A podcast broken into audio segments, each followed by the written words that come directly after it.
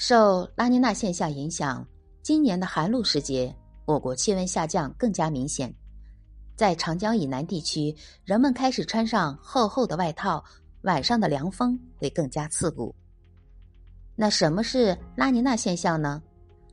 拉尼娜现象也称为反厄尔尼诺或冷事件，是厄尔尼诺现象的反向，是指赤道附近东太平洋水温反常下降的一种现象。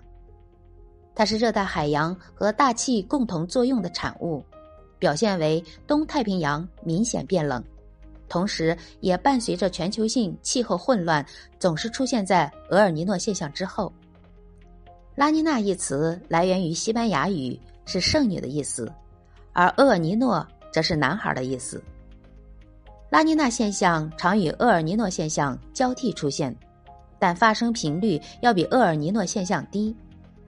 拉尼娜现象出现时，我国易出现冷冬热夏，登陆我国的热带气旋个数比常年多，出现南旱北涝现象。